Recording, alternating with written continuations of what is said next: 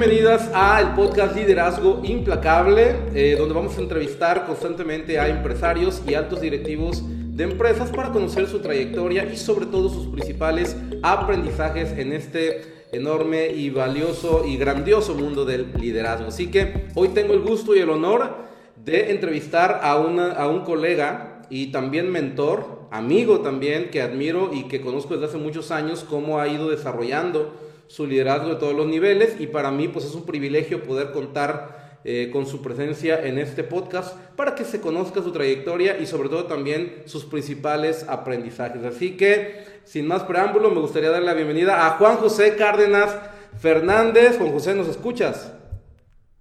¿Qué tal, Víctor? ¿Cómo estás? Muy buenas tardes. Encantado de estar el día de hoy contigo. Gracias, gracias por, tus, por tus palabras. Eh, y bueno, encantado de estar contigo el día de hoy compartiendo un poquito de, la trayectoria, experiencia y como siempre colaborar con, contigo en, tus proyectos tan exitosos. Gracias Juan. Y bueno, para, para entrar de lleno a la entrevista, me gustaría que nos contaras un poquito eh, de tu trayectoria, pero no desde la etapa profesional, sino en qué momento en tu vida sentiste que entró ese gusanito de ir por más de lo que la mayoría de la gente busca para sí misma. Ese gusanito donde Juan José dijo, yo, creo que me merezco más de lo que mucha gente logra, yo creo que me merezco más de lo que mucha gente está dispuesta a, entregar para, para, para, ganar lo que merece. Cuéntanos desde ese momento hasta el día de hoy cómo ha sido tu trayectoria y en el camino te iré haciendo también unas preguntas, ¿vale? Gracias, gracias Víctor. Mira, yo creo que eh, tu pregunta me hace recordar prácticamente saliendo de, la universidad. Yo recuerdo que, saliendo de la universidad tenía un enfoque muy claro. Yo soy de Veracruz y, terminando la universidad tenía un enfoque muy claro de que Veracruz particularmente no era el mejor lugar para tener una trayectoria importante y tenía que salir del Estado para, para buscar oportunidades. ¿no? Y creo que saliendo de la universidad lo tuve muy claro y siempre eh, me, me, puse en esos objetivos que tenía que ir a lo largo del país, eh, a cualquier lugar. ¿no? He estado prácticamente viviendo en 10 estados de la República y conozco afortunadamente toda la República. Y, y, sabía que ahí me empezó a entrar el gusanito a donde me manden, a donde vaya, a donde cualquier estado, ¿no? a cualquier lugar, voy a, voy a hacer mi, mis sueños, voy a, voy a implementar lo que de cierta manera cuando eres, terminas la, la, universidad, pues tienes mucha hambre de lograr muchas cosas, es una realidad. Y, y mi primer lugar, pues saliendo de Veracruz, pues fue prácticamente solo a, a, Baja California, a Tijuana, y creo que ese gusanito fue ahí, ¿no? Eh, terminando la universidad dije, yo no me quiero quedar aquí en Veracruz para buscar un, un de cierta manera, un empleo que, que me lleve a ciertas eh, rutinas, sino más bien Ahí pensé, quiero hacer las cosas en grande, quiero, pues eh, evidentemente tenía ciertos sacrificios, que era eh, estar cerca, eh, perdón, estar lejos de la familia, ¿no? dejar pues tus comodidades. De tus papás, tu familia, etcétera. Y creo que ahí fue ese gusanito a nivel entre personal y profesional. digo entre porque pues todavía estaba comenzando la parte laboral, todavía no tenía ninguna experiencia y ahí fue donde sinceramente eh, tenía el objetivo claro y la mentalidad hacia dónde quería ir. Perfecto, muy bien. Y cuéntanos un poquito cuál fue tu primer trabajo y cómo fue esa transición desde ese primer trabajo hasta justo el momento en el que te encuentras ahora. Cuéntanos un poquito. Mi primer trabajo fue, justo como te decía, em, eh, en Tijuana, en Baja California, una empresa familiar, ¿no? Eh, donde estuve alrededor de cuatro años en Tijuana en, en un negocio de impresiones, ¿no? insisto, familiar de, de, uno de mis tíos, uno de mis primos. Ahí empecé más que nada a, a um, enseñarme y aprender mucho la, de la disciplina laboral. ¿no? Estaba muy joven, prácticamente terminé la universidad a los 23 años y, y pues bueno, podía pensar en muchas otras cosas, pero la verdad es que decidí empezar a trabajar y ahí estuve en, Tijuana eh, tres años y medio, un poquito más, casi cuatro años, eh, como responsable de las imprentas de, uno de mis familiares en Tijuana, entrando muy temprano, saliendo muy tarde, la verdad es que comenzando desde cero, ¿no? de, ayudante general, ¿no? de, de ve, a entregar estos pedidos, ¿no? ve a, a recoger estos diseños, ¿no? y, y, ahí poco a poco eh, en la empresa de, familiar fui, fui creciendo. Sin embargo, pues bueno, llega, llega un tope que es que en la siguiente posición, ¿no? o, o, o de cierta manera el dueño pues es tu primo, ¿no? Y pues sí. Y de ahí ya no, no lo quitas, ¿no? Sí, y, y, y, luego tu tío, ¿no? Este, ¿Y quiénes son los colegas? Pues tu otro primo, ¿no? Y tu sobrino. Entonces, creo que el aprendizaje, en, en, en mi caso, con mi tío y con mi primo, son eh, de las personas que conozco que, que, dominan mucho su negocio, ¿no? Muy brillantes para hacer negocio. Diría que nacieron negociantes en, el, en ese mundo de la impresión eh, y aprendí muchas cosas. La verdad es que posteriormente, bueno, decido... Eh, ya no estar en, en Tijuana, me regreso a mi, a mi ciudad de nacimiento, a Veracruz, eh, y empiezo a, a, a, buscar trabajo. De cierta manera, a mi corta edad ya tenía alguna experiencia, ¿no? eh, sobre todo de responsabilidad, ¿no? de, de, de, puestos con, con, gente a cargo, y eh, pues toco puertas. La verdad es que estuve alrededor de tres, cuatro meses tocando puertas, ¿no? como ya sabes, el, la, vieja usanza, ¿no? Solicitud de empleo, currículum, probablemente hoy ya eso ya no lo conocen las nuevas generaciones, pero entregar currículums, mandar currículums y llegué a, a Compartamos, ¿no? Compartamos fue mi, mi, siguiente estancia laboral, estuve prácticamente 14 años.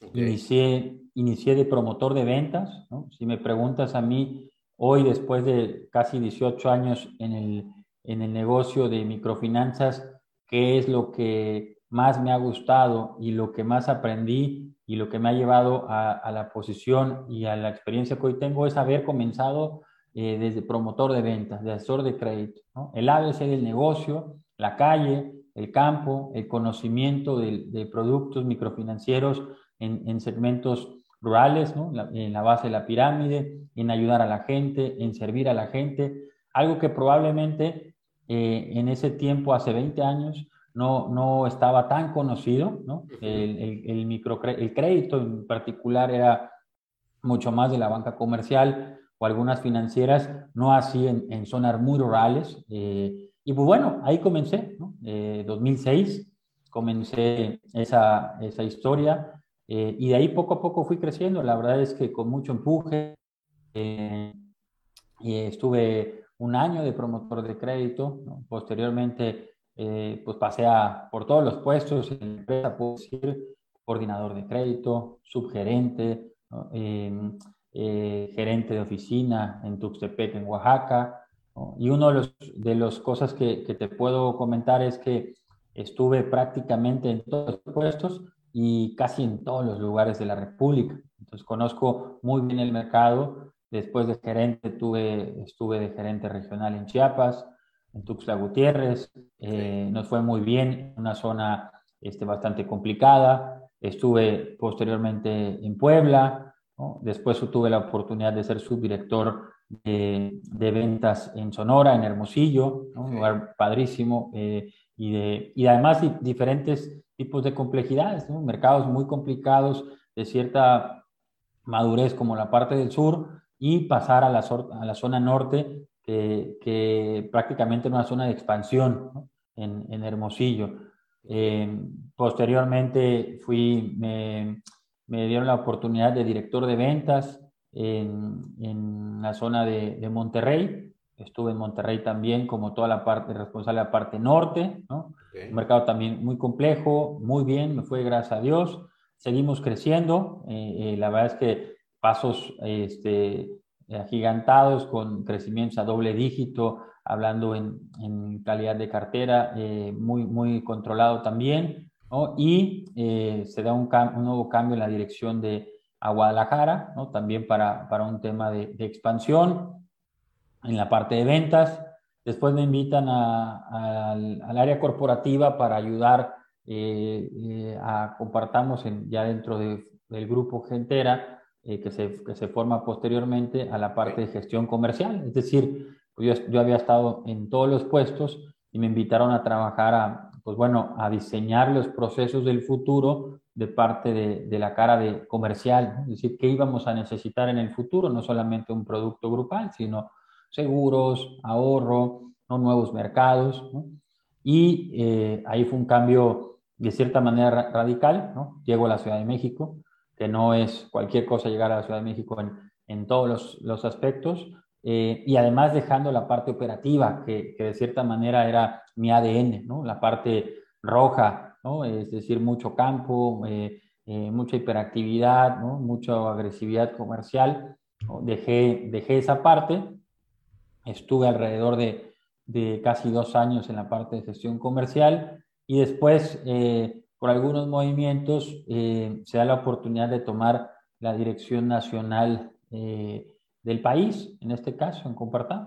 Eh, fíjate, ahí quiero, ahí quiero hacer una pequeña pausa para, fíjate, ¿cuánto tiempo pasó desde tu primer gerencia, para, ver si lo recuerdas más o menos, hasta llegar al punto de esa dirección que nos acabas de comentar ahorita? Más o menos, como cuántos eh, años? 12 años, 12 años. 12 años. ¿Y por qué lo quiero puntualizar? Porque muchas veces las personas ven a alguien, por ejemplo, te ven a ti y ven, ah, mira, ya es director, y entonces ellos dicen, ay, yo apenas soy promotor, yo apenas y apenas y apenas, y no se dan cuenta de que, de que la única diferencia entre ellos y tú es que tú, tú ya recorriste el camino, y ellos lo único que tienen que hacer es recorrerlo, y si lo recorren con ese mismo ímpetu y con las mismas ganas, y también obviamente con la mentalidad correcta, pues pueden, pueden llegar a esos niveles también y por eso quise recalcar que no es de la noche a la mañana, o sea, eh, sí puedes escalar rápido, pero ni llegar al nivel donde estás, pues ha requerido tiempo, esfuerzo, incluso sacrificios, ¿no? Eh, muy bien, ahora fíjate, en este trayecto de 12 años, nos vamos a situar ahorita en ese trayecto de 12 años, ¿cuál consideras que profesionalmente, incluso si, si a nivel personal también lo fue, ¿Cuál crees que fue la decisión más difícil que tuviste que tomar en ese trayecto? Eh, mira, quisiera eh, regresar a, ese comentario y que tuviste antes de contestar tu pregunta. Y sí, la verdad es que 12 años parecen muchos y, a la vez pocos. Sin embargo, creo que una de las cosas, como te, repito, que, más enseñanza me, me dejó es conocer los procesos desde la base de la organización para poder primero ser un ejemplo, para poder después exigir eh, y también delegar y acompañar a los equipos, que eso es lo que eh, en realidad fue mi mayor conocimiento, conocer todos los procesos de una sucursal para posteriormente acompañar, exigir, exigir, pedir y evidentemente de manera cualitativa y cuantitativa poder seguir creciendo, porque sí, la verdad es que pasé por todas las posiciones y era uno de los casos que, que de cierta manera le pedía a, todos los equipos que los crecimientos tenían que ser internos, ¿no? De gente que eh, la fórmula para mí, para seguir creciendo, es trabajar muy duro con disciplina, Y cuidando la parte cualitativa del colaborador, pero no solamente cuidándola en una verbalización. Muchas empresas lo pueden decir eh, solamente por, por marketing o, o, demás, sino más bien realmente preocupados por el colaborador en serio, por cumplir sus sueños, por cumplir lo que realmente quiere el colaborador y que creo que eh, si lo logramos, pues realmente estamos buscando crear un vínculo con ese colaborador a mediano y largo plazo para lograr cualquier resultado. ¿no? Y creo que eso es lo que eh, obviamente te tiene que acompañar un buen equipo y te tiene que acompañar también un buen resultado, que no solamente es la parte cualitativa. ¿no? Eh, alguna vez me decían que el liderazgo tiene que ver con, con eh, con dos enfoques, armar un buen equipo ¿no? y armar las reglas claras de tu equipo para que todo el mundo las estemos respetando. Y creo que en ese enfoque, eh, esos 12 años, eh, puedo decirle que sí hubo un liderazgo importante de tu servidor, pero sobre todo acompañado de un gran equipo, porque creo que no vamos solos en, en, en, nuestros, en nuestros encargos, sino más bien el equipo y sobre todo rodearte de personas igual o más talentosas que tú son las que nos hacen llevar eh, a cualquier equipo a, buen, a buen puerto. Sobre todo para, me quería complementar un poquito lo que comentabas, ¿no? Claro, claro. Eh, y fíjate, me hiciste recordar, hay un libro hay un libro de un autor que se llama Jim Collins, que su libro se llama Good to Great o De Buena a Grandiosa. Y él explica dentro de los puntos que habla que cualquier persona puede lograr cualquier objetivo y cualquier empresa puede lograr cualquier objetivo si tiene al equipo correcto, ¿no? Y tiene que ver con lo que acabas de decir, o sea, tú puedes tener muchas ganas, puedes tener habilidades y conocimientos, pero si no tienes a las manos correctas, pues no, no lo vas a lograr, ¿no? Entonces es bien importante el equipo. Ahora sí, vamos a la pregunta clave de tus decisiones, tu decisión o decisiones más difíciles que tuviste que tomar en este trayecto. Mira, la verdad es que eh, una de las principales eh, decisiones importantes fue adaptarte a, tantos cambios. Eh, tanto de mercado como de residencia, en la parte familiar, la parte de, bueno, yo te puedo decir que en esos 12 años cambié 10 veces de residencia. Adaptarte a diversos mercados, no es lo mismo tener colaboradores en el norte y atender mercados en el sur, ¿no? No es lo mismo la Ciudad de México que Tapachula, que Mérida, ¿no? Creo que la receta, como te decía hace un momento, era trabajar muy de cerca con los equipos, con los procesos muy claros, ¿no? Con un equipo contento, con un equipo cualitativamente bien. Eh, sin embargo, las decisiones fueron más difíciles, pues pasar desde eh, Veracruz, Oaxaca, eh, Puebla, Chiapas, Sonora, DF, Monterrey, Guadalajara, DF, es decir, y, adaptarte rápido, porque el mercado nos, nos exige adaptarte rápido a dar resultados, ¿no? podemos esperar seis, siete meses para, para formar un equipo, sino pues, prácticamente cada cambio era iniciar de cero, era comenzar desde las fuerzas básicas, si me permites el comentario, y creo que esa es una de las principales eh, retos tuve a lo largo de estos, de estos últimos 12 años, sobre todo en, el, en la trayectoria en Gentera, que era adaptarme muy rápido a los cambios. Mercados maduros, mercados eh, nuevos, gente nueva, expansión, es decir, ¿no? Eh, creo que el reto ahí fue eh, olvidar el, el, éxito anterior, comenzar de cero y prácticamente en este nuevo encargo donde estés, adaptarte muy rápido, conocer mucho al equipo desde el primer día, otra vez, ¿no? conocer al equipo es importantísimo. Y, repito, adaptación y gestión del cambio, sinceramente. Perfecto, muy bien. Voy a, voy a rescatar mucho el punto de el empezar de cero, porque me tocó también hacerlo, no, no, no tantos cambios de residencia como tú, que fueron 10, a mí me tocaron creo 4, pero cada cambio era empezar de cero. Empezar de cero. Y muchas veces eh, el estar dispuesto a empezar de cero nos permite no estar volteando al pasado y enfocarte en lo que estás construyendo en ese momento, ¿no? Y, esa es una de las grandes ventajas, porque ¿qué pasa? Te cuento un poquito lo que he visto en diferentes empresas. Cuando una persona de repente sube de puesto y se la pasa más extrañando lo que hacía que enfocando en lo que tiene que hacer en ese momento, pues empieza a tener baja productividad, ¿no? Es un ejemplo. Otro ejemplo, los que cambian de residencia y dicen, es que yo allá hacía, yo allá era, yo, y allá pues ya fue, allá ya fue y estás construyendo en ese momento. Entonces, el estar dispuesto, el tener la voluntad de arrancar de cero las veces que sean necesarios, pues te permite eh, avanzar más rápido, no mirando hacia atrás y siempre construyendo el futuro. Ok, muy bien. Ahora, eh, nos contabas que llegas...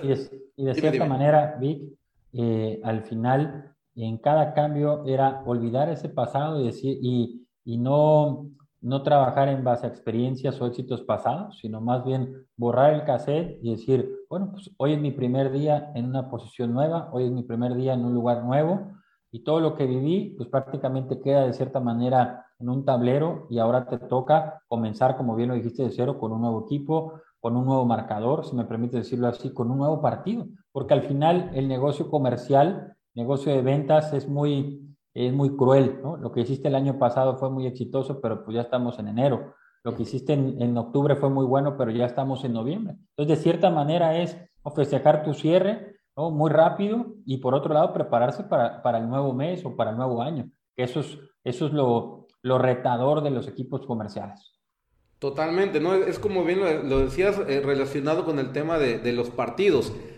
El ganar un partido no representa ganar el campeonato. Entonces, festeja cada partido que ganes, pero el verdadero festejo viene cuando ganes el campeonato. Y después de ese festejo, cuando inicie el campeonato, otra vez el, el marcador empieza de cero y así sucesivamente, ¿no? Ok. Ahora, nos hablabas de que ya en el corporativo estabas en la parte de gestión comercial y luego había otra, otra dirección que te ofrecieron. Eh, eh recuérdanos un poquito esa parte.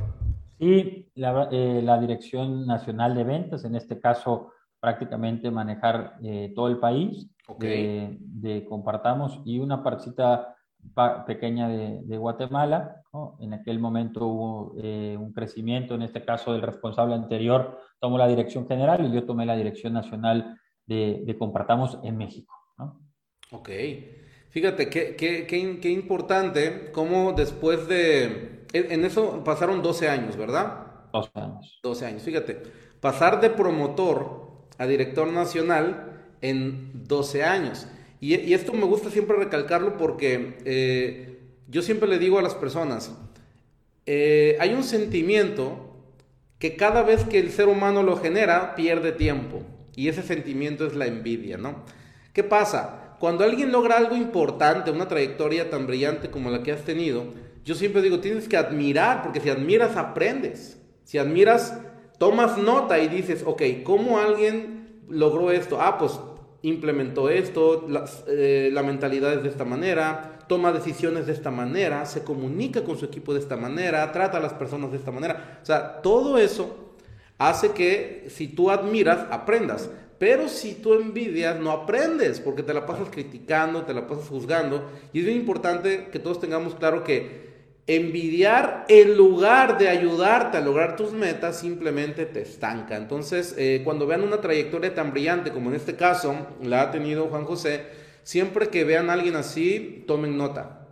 Tomen nota, admiren eh, y aprendan. Básicamente, porque seguramente, y aquí va mi, mi siguiente pregunta, eh, seguramente tú también aprendiste de ciertas personas. Tú también seguramente observaste algo en ciertas personas que te fue inspirando para seguir creciendo. Eh, me gustaría que nos contaras eh, qué persona o personas te fueron inspirando en este camino para que tú fueras eh, creciendo de una manera tan, tan rápida como lo fuiste haciendo. Ok, y regresando a tu comentario anterior, no hay envidias buenas, ¿no? Creo que lo, lo, platicamos tú y yo alguna vez, eh, no hay envidias buenas, la envidia no es un concepto bueno, entonces, pues no envidiemos, más bien admiremos, como, como bien lo reforzaste, ¿no? Eh, diría dos personas en la parte personal, mi papá, evidentemente eh, desde casa, primeramente los valores y después de casa, es decir, mucho trabajo, ¿no? Mucho trabajo, siempre eh, el mejor ejemplo fue trabajar muy, muy duro para, para seguir creciendo y para dar el sustento a la familia. Eh, y ese fue mi mejor ejemplo en casa, sobre todo, eh, insisto, con muchos valores, con mucha valentía, con mucho también, este, puedo decir que, que, mi papá y yo podemos, somos de cierta manera muy similares y, platicaba mucho con él porque tuvo un crecimiento similar en, en cervecería y además eh, lo movieron también mucho de ciudad. Entonces, cada vez que me movían eh, o que tenía un crecimiento, platicaba mucho y, oye, hazle por acá, ¿no? hazle por allá, oye, ten cuidado con esto. De cierta manera, eh, puedo decir que pasamos este, momentos muy, muy similares ¿no? y, este, y me sentía muy, muy identificado con lo que él vivió en su parte laboral y, y después yo lo viví e incluso me decía, te va a pasar esto, oye, ojo con esto y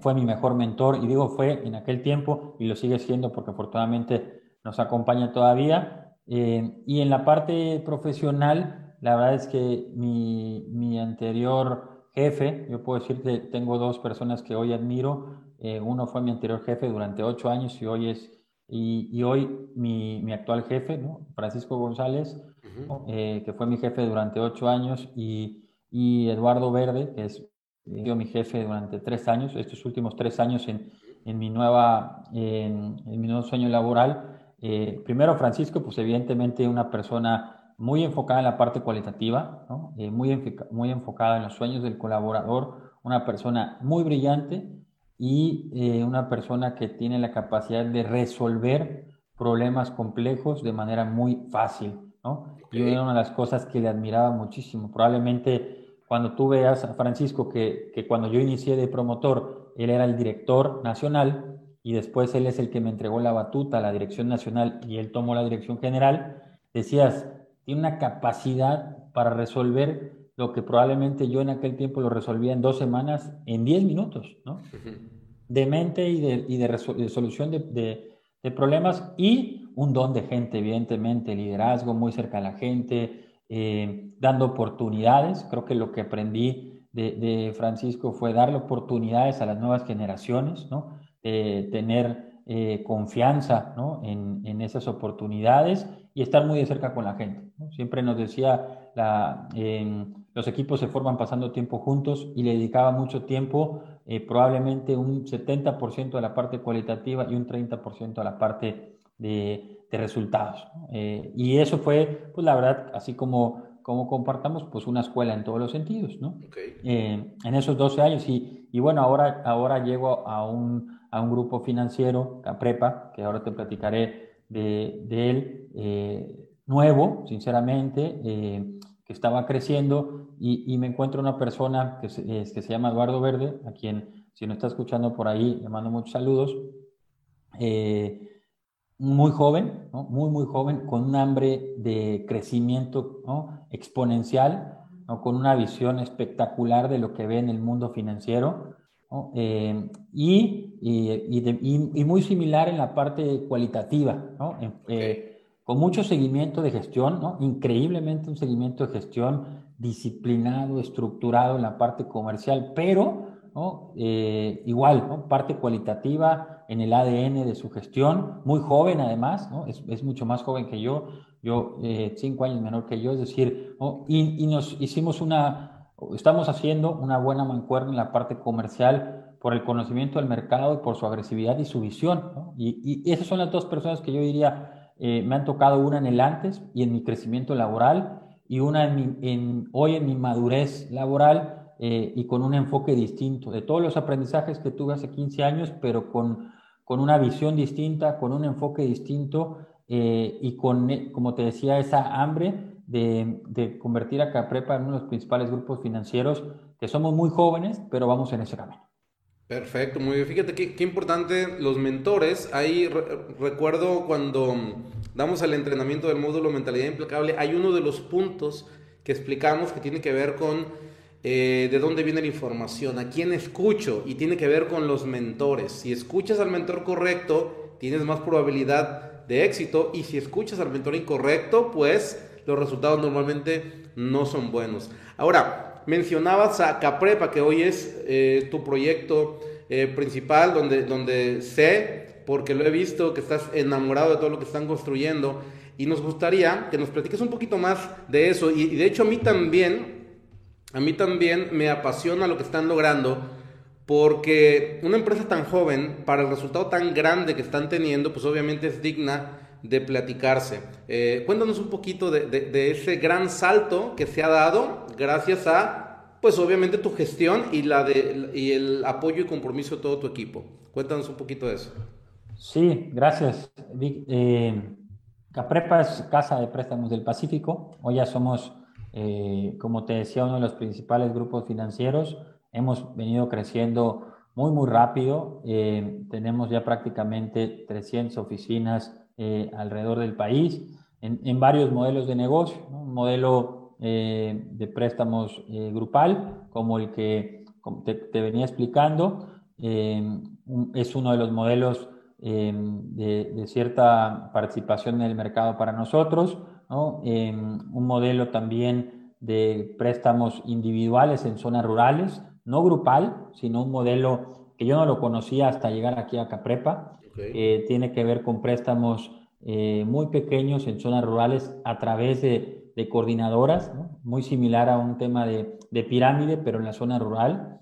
Y en verdad te sorprendes con, con, la ayuda en, en, esos, en esas zonas rurales, porque además nosotros llevamos ese crédito a, las zonas rurales, eh, además en, efectivo, es decir, sin ningún costo transaccional o sin ningún costo de transporte para ese cobro de, en la zona rural. Entonces es un producto en lo personal que a mí me gusta mucho, te puedo decir que es muy bonito para trabajar y para hacerlo crecer y, y, en mi opinión innovador porque no lo conocía, hoy ya hay, ya hay algunas empresas que que han replicado el modelo, pero muy, muy padre. Y un modelo que, que viene creciendo, que es nuestro más fuerte, es nuestro 70% de, de eh, participación en el portafolio del grupo, que es el, modelo de vales, que de cierta manera em, empezó hace algunos años en, Torreón, en Saltillo, en toda esa zona de, de, Coahuila, y que bueno, pues es un préstamo a través de, de distribuidores, en este caso, en las ciudades, y que ese propio distribuidor ¿no? tenga su, su negocio eh, y su comisión y pueda ofrecer productos financieros que en este caso son préstamos a través de un vale electrónico o un vale a través de sucursal. Esos son nuestros modelos de negocio. ¿Y, cómo lo hemos venido haciendo? La verdad es que empezamos de cero. Hace tres años teníamos 27 oficinas eh, alrededor del país. Hoy tenemos casi 300. ¿no? Mil por ciento. Mil por ciento, exactamente. ¿no? Y, y, hemos crecido a pasos agigantados, sobre todo eh, mucha gente que creyó en el proyecto de Caprepa, en Eduardo, por supuesto, en, en, tu servidor. Hemos venido incorporando gente de, de muchos lados. Hoy ya estamos en, en, México y también estamos incursionando ya en Perú, también es importante. Eh, teníamos hace, hace tres años 400 colaboradores, vamos a cerrar con casi 5.000 colaboradores este año, es decir, ¿no? brutalmente el crecimiento y, y, nuestro, nuestro enfoque va, va justamente a, a, a, tener más sucursales. Nuestro plan de negocios es tener mil sucursales en los próximos años, poblar todo México de sucursales y poder tener el acceso de nuestros productos en la zona rural, ¿no? eh, en muchos municipios y en muchas de las ciudades principales a través del negocio de vales. ¿no? Eso es, ha sido nuestro último plan de negocios, este, nuestros tres. La verdad es que eh, nuestra aspiración del, del 2030 es, es grandísima. Eh, queremos llegar a, a, mil sucursales, como te decía, queremos llegar a 10 millones de clientes, ¿no? queremos llegar a un buen eh, número de colocado, que, que, no me gusta decir el número de colocado porque al final eso, eso es representativo no en base al número de personas que podamos tener eh, acceso a, microcrédito, que, eso es nuestro, nuestra, nuestra misión y visión en este caso. ¿Cómo? Me preguntabas cómo para, después de, todo este antecedente, poderte de responder. La verdad es que eh, con un equipo muy sano, ¿no? eh, buscando los crecimientos internos, como te decía, en posiciones clave. Todos mis directores hoy eh, son gente interna, ninguno ha sido eh, gente externa de los, en estos tres años. Y creer en un sueño, sinceramente. Hace tres años nos pusimos, eh, recuerdo nuestro primer eslogan, de vamos a los siguientes puertos, y decíamos vamos por un, un, millón de clientes, decíamos vamos por mil millones de colocado, y después fue creciendo, fue creciendo, se, fue, se vino, éramos, repito, ¿no? 27 oficinas, y decíamos, no manches, ¿no? ¿cómo vamos a llegar a ser esas mil oficinas? ¿no? Y poco a poco ¿no? volteas al pasado y decías, eh, lo hemos venido haciendo gracias al trabajo del equipo, gracias a la gente que, que creyó en nosotros desde cero, no teníamos nada, empezábamos literal con una mesa y con sillas, ¿no? sin luz, eh, y empezando a, nosotros comprábamos rotafolios y demás, y poco a poco fuimos buscando financiamiento eh, y siendo sustentables eh, con un tema de, de nuestros, propios, nuestros propios recursos y de ahí, pues bueno, ¿no? fuimos abriendo oficinas en, en lugares clave, ¿no? fuimos aumentando los colocados y después, pues bueno, vamos abriendo oficinas eh, con un plan de negocios, pero donde lugares donde venimos bien, eh, abrimos una oficina más, abrimos otro modelo, lugares que no venimos tan bien, pues le incorporamos eh, más equipo, en este caso más manos para que nos ayuden a estabilizar esa oficina. Y retrasamos un poquito el plan de negocios en ese lugar, sobre todo hay lugares que el año pasado eh, fueron de cierta manera delicados por temas de inseguridad, otros por temas de mercado, entonces muy, dinámico el plan porque lo podemos, lo podemos eh, modificar en base a nuestras necesidades y además te puedo decir, Vic, que dos años de pandemia, dos años de contingencia, ¿no? y en marzo del año pasado, yo lo recuerdo perfecto, además puedo decir que fue eh, finales de, de, febrero, tuvimos que tomar una decisión. ¿no? Teníamos, una empresa muy joven, como te decía, un año de tomar al equipo y pues estábamos un poco nerviosos por todo el tema de contingencia, ¿no? que si se cierra, que si no, que si algunas empresas pararon. Nosotros no podíamos parar, ¿no? No teníamos los recursos eh, para parar y decidimos, pues, ahora sí que tomar eh, nuestros problemas el toro por los cuernos, como dicen por ahí, ¿no? Y irnos con todo, ¿no? Tuvimos una, recuerdo perfectamente, sesiones nocturnas este, muy largas para decir, oye, ¿cuál es nuestro plan? Porque nos agarró a todos, ¿no? Eh, prevenidos, pues, desprevenidos, exactamente. Y decimos, no vamos a parar, decidimos mejorar la parte cualitativa del colaborador, ¿no? tomar todas las medidas, por supuesto, de prevención, ¿no?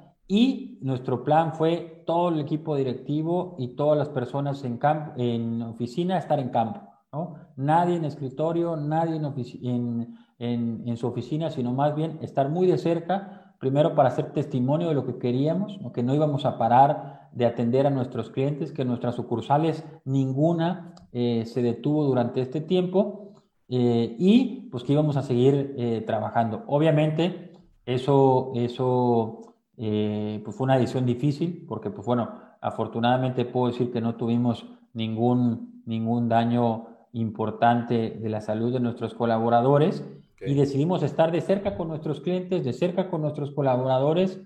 Eh, te puedo decir que el año pasado fue em, el mejor año en la historia de, Caprepa, ¿no? Eh, en año de contingencia, en años de en, en, crecimiento exponencial en nuestros indicadores tomamos la mejor decisión y en diciembre, en diciembre del año pasado decíamos, ¿te acuerdas de hace nueve meses?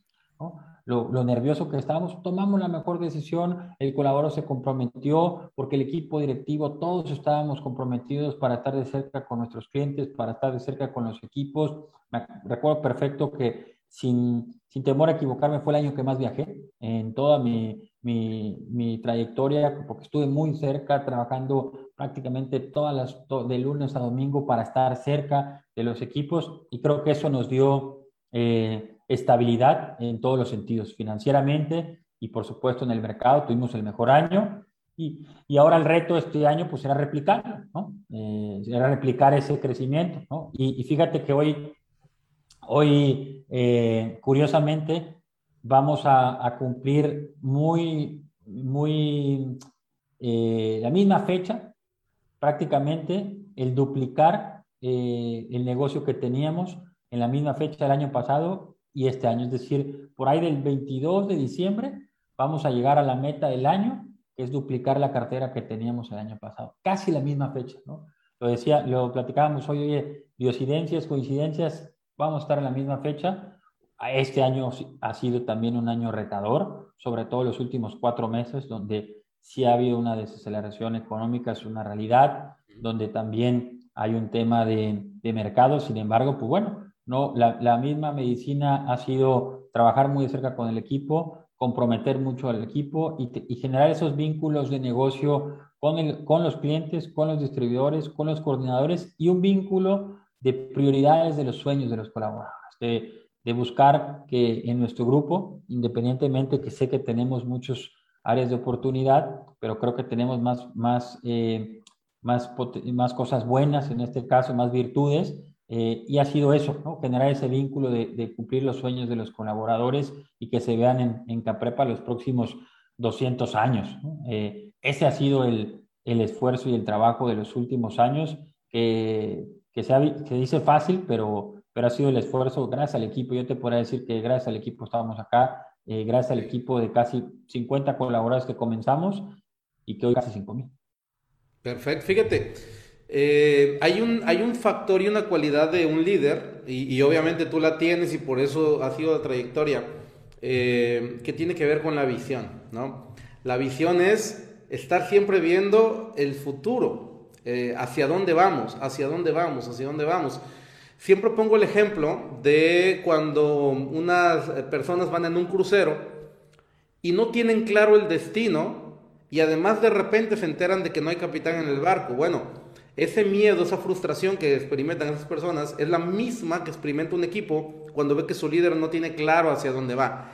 En el, caso, en el caso de ustedes es todo lo contrario, está muy claro el rumbo, está muy clara la dirección, está muy claro para qué trabajamos, para qué hacemos lo que hacemos y por eso es que se están logrando estos resultados. Además, eh, no muchas veces se ve una empresa que crece 10 veces en menos de 3 años. Eso es algo muy poco común. Obviamente, hay un momento de maduración donde puede que que, el ritmo baja un poco porque se consolida, pero ahorita están en plena etapa de expansión y, de crecimiento. ¿Cuáles serían esos tres factores que vamos a suponer que te escuchara, y así va a ser, empresarios y líderes de otras industrias? ¿Cuáles crees tú que sean tres factores clave para que cualquier empresa que quiera llegar a tener un crecimiento acelerado y hacerlo bien, necesita forzosamente implementar para, para que tengan este tipo de resultados? ¿Cuáles serían esos tres factores? Eh, yo diría, eh, siempre lo pongo en la parte cualitativa de cara a los colaboradores. Si queremos tener un crecimiento eh, en cualquier lugar exponencial, tenemos que tener un equipo contento, un equipo feliz, un equipo apasionado por su empresa. Y creo que cuando hablo de un equipo contento, feliz, apasionado por su empresa, suena romántico, pero tiene que ver con un equipo que que le vaya bien económicamente, porque la realidad es que le tiene que ir bien al equipo como número uno. Como número dos, que se sienta capacitado y preparado para el futuro. Es decir, que no se sienta estancado, porque al final del día los retos en el futuro pues, van a ser eh, enormes, eh, como número dos, y como número tres, que, que vea en su empresa eh, ese crecimiento a largo plazo. Entonces, yo diría, en primer lugar, el equipo contento, el equipo capacitado, el equipo enamorado, ¿no? en todos los aspectos, es lo que nos lleva a cualquier, a cualquier eh, puerto de manera exitosa. ¿no? Siempre he pensado que no se logran los resultados a costa de lo que sea, sino que con la parte cualitativa, eh, teniendo la full en, en, el colaborador, logramos cualquier resultado. Parece lo mismo, pero no es lo mismo, ¿no? Como número uno. Número dos, como bien decías, eh, la visión clara de, de tu empresa, de hacia dónde quieres llegar, ¿no? pensar eh, en cosas grandes eh, en los próximos, tener tus, tu plan de negocios uno, cinco, diez años es importante y, y no, no rendirte bajo esos objetivos, pero tenerlo claro. Nosotros tenemos bien claro cuáles nuestra, nuestros objetivos 2025 y 2030, es decir, los próximos 10 eh, años, que, se ven lejos, pero la verdad es que ya estamos en un abrir y cerrar de ojos en 2025, ¿no? Tener claro y sobre todo eh, ir paso a paso en esos objetivos, para, que, para tener certidumbre ir cumpliendo las expectativas de tu organización. No nada más es tener un sueño, sino que vayas cumpliendo esas etapas y que vayas poniendo los medios de tu organización para cumplirlo, ¿no? Eh, como número dos, es decir, la parte cualitativa, la parte de la, de la, visión de la empresa. Y número tres. Eh, un equipo disciplinado, estructurado y con los procesos claros, ágiles y, sencillos. Es decir, eh, como te decía, yo creo mucho en la disciplina de los equipos y creo que un equipo disciplinado con buena estructura y con los procesos bien definidos, pues bueno, te acompaña a tener de cierta manera un equipo que sepa qué hacer, que sepa cuándo hacer las cosas, que sepa cómo hacer las cosas. Y si ya tienes la otra parte, que es la visión clara de, dónde quieres llegar, y si ya tienes la otra parte, que es un equipo contento, motivado, comprometido, apasionado, pues creo que esos son los tres engranes que yo veo, por lo menos hoy en mi organización, en la cual esa es nuestra esencia y que no queremos soltar para llegar a los, a los siguientes puertos, que son 2025, 2030, con, repito, no, no me preocupa el Excel, no me preocupa hoy en día los objetivos que vamos a llegar, yo estoy seguro que vamos a llegar, a llegar, perdón, me preocupa más bien cómo llega el equipo, que llegue un equipo enamorado como el primer día, que llegue un equipo apasionado, contento, feliz, y que llegue un equipo con la visión, si estamos en 2030, ya pensando en el 2050, ya formando a las nuevas generaciones, y además, como se lo comentaba, con un equipo disciplinado, un equipo sobre todo sano. ¿no? Esas serían mis tres, eh, mis tres palancas de negocio para, para, para seguir llevando a la organización por, por un buen rumbo y por supuesto, pues te tiene que acompañar también eh, el, mercado, pero bueno, pues esas son circunstancias que tienes que ir resolviendo en las temporalidades y, en las situaciones económicas del país. Ok, perfecto. Y vamos a, vamos a ir eh, cerrando para la parte de conclusiones. Eh, me gustaría mucho saber tu opinión en cuanto a qué importancia consideras que tiene el liderazgo en este tipo de resultados. Sabemos que hay muchas habilidades que hay que desarrollar, ¿no? Ventas, administración, organización, supervisión. Sin embargo, estrictamente la parte de, liderazgo, ¿cuál consideras que es el impacto que ha tenido en estos resultados y por qué? Eh, un 80-20, como dicen por ahí. La verdad es que yo, yo considero que un 80% es el liderazgo de, de, los responsables de los equipos.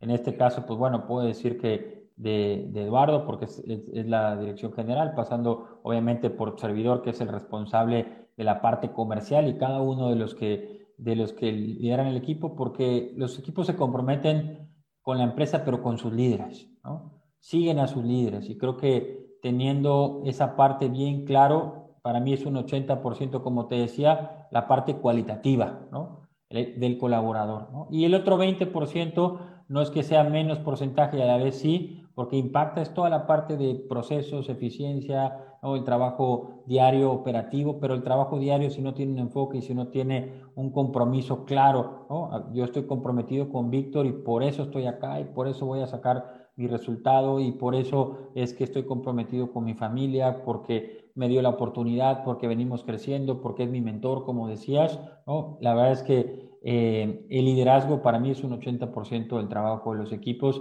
y que eh, en eso es el, el, el, trabajo que tenemos que hacer nosotros como líderes con las nuevas generaciones, un equipo formativo. Hoy ya no funciona un liderazgo de miedo. Hoy ya no funciona un liderazgo Em, em, pues de, cierta manera em, dictador, vamos a ponerlo así, ¿no? sino más bien funciona un liderazgo eh, colaborativo, colegiado, donde estemos convencidos.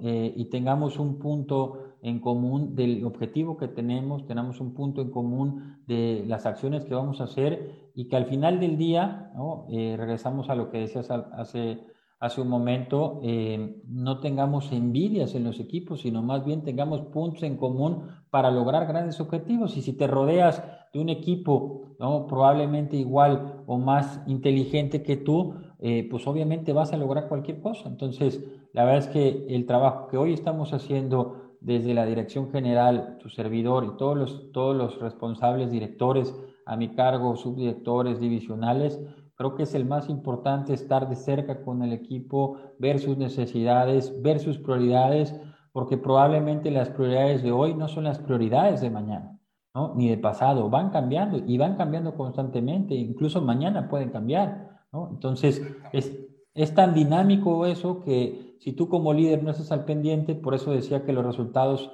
no es a costa de lo que sea y que los resultados es una consecuencia de, eh, y que, repito, se dice fácil, creo que lo complicado es ejecutarlo en tiempos de fenómenos naturales, en tiempos de crisis económica, porque pues al final del día la empresa también que quiere, pues obviamente resultados, rentabilidad, pero tienes que poner en la balanza cómo lo vamos a lograr en el corto y en el largo plazo.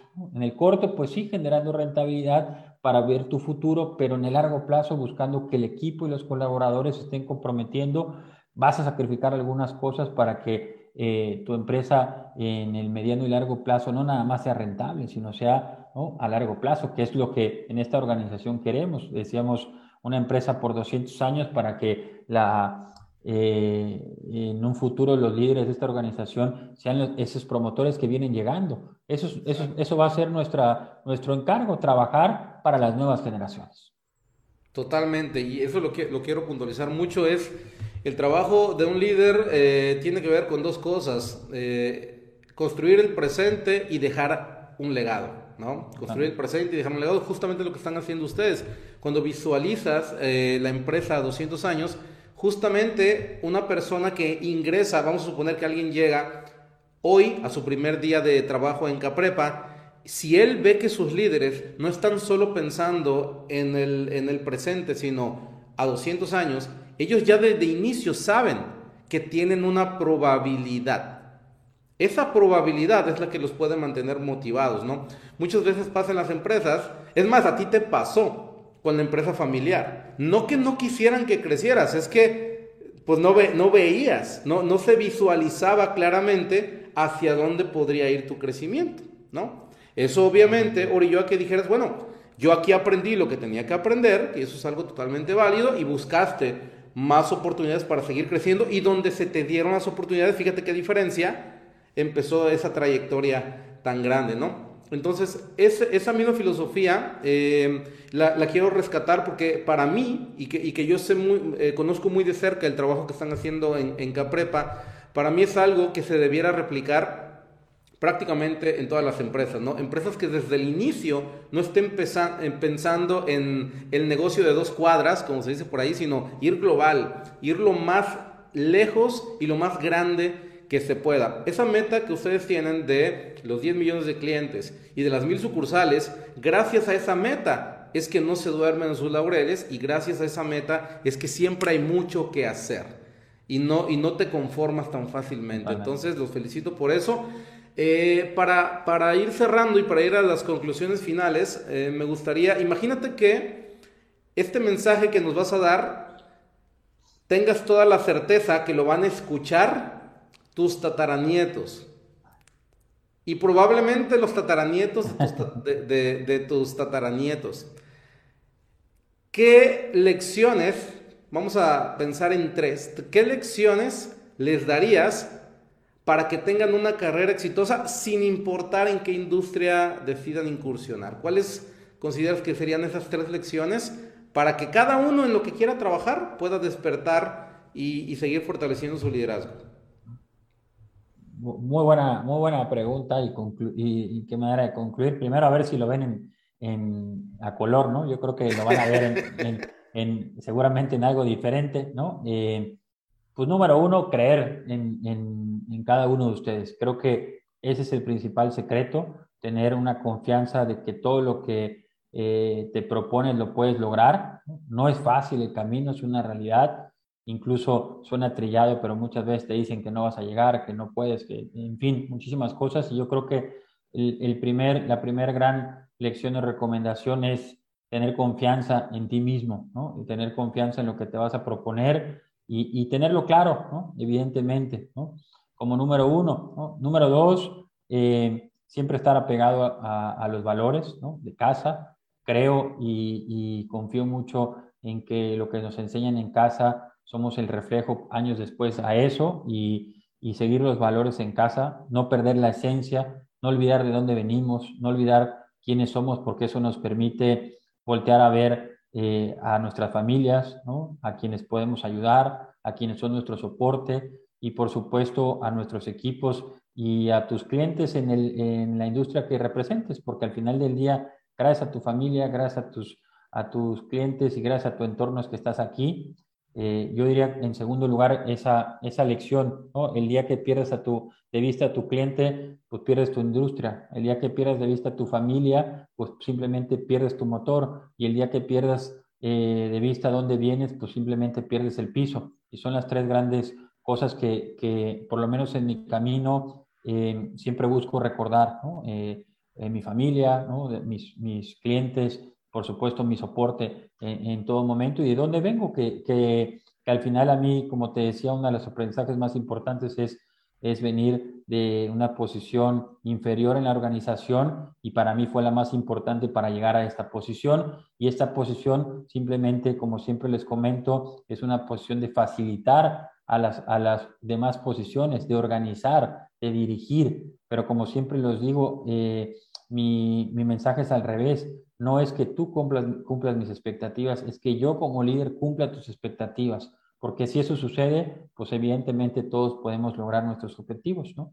Y el tercero, que siempre es em, romántico, pues que seas feliz en, la industria y que hagas lo que te apasiona, ¿no? Eh, si haces lo que te apasione, de verdad es que las horas eh, son cortas, ¿no? El tiempo no pasa y vas a tener mucha hambre de seguir eh, aportando en tu industria, aportando en tu organización y de querer más y más y más, en el buen sentido. Eh, en todos los aspectos, porque lo que haces, eh, lo haces con, con amor, con cariño, con gusto y que te apasiona, porque al final del día, hoy, hoy puedo decir que, que eh, lo, lo, sabes tú perfectamente, estoy más contento que nunca en, en, mi trayectoria, me apasiona lo que hago y yo estoy como si fuera mi primer día y creo que ese es el secreto, amanecer todos los días como si fuera tu primer día, porque hay muchísimo por hacer y, que por, y porque el día de mañana podamos dejar un, una bonita enseñanza y un bonito legado a, a, esos tres aspectos que te decía, a nuestra familia, a nuestros equipos y a nuestro entorno.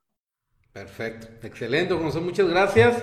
Eh, gracias nuevamente por, tu tiempo. Yo aquí eh, voy a tener que, acabando la entrevista, escribir rápidamente lo que no pude apuntar por estar eh, concentrado, pero hay muchas notas y si yo estuviera del otro lado viendo esta entrevista, seguramente debieras tener llenas 3, 4, 5 o más hojas de lecciones y apuntes para poder implementar en tu carrera como líder. Así que muchas gracias nuevamente Juan José, auguro mucho éxito en todo lo que están emprendiendo en Caprepa y bueno, seguimos en contacto y nos vemos en una próxima oportunidad. Gracias. Gracias a ti, Víctor. Encantado de estar aquí contigo. Buenas tardes. Gracias.